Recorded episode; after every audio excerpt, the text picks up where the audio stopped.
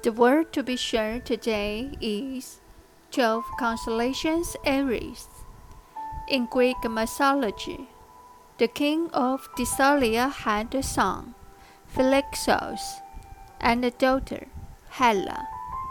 The king's concubine, Ino, hates them very much and always tried to set them up.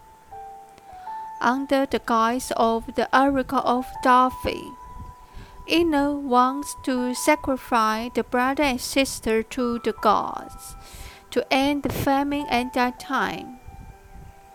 The king did not go against the will of God, although he couldn't bear it. He still held a sacrifice ceremony in accordance with the promise. When Phylaxos and Helle were about to be killed as sacrifice.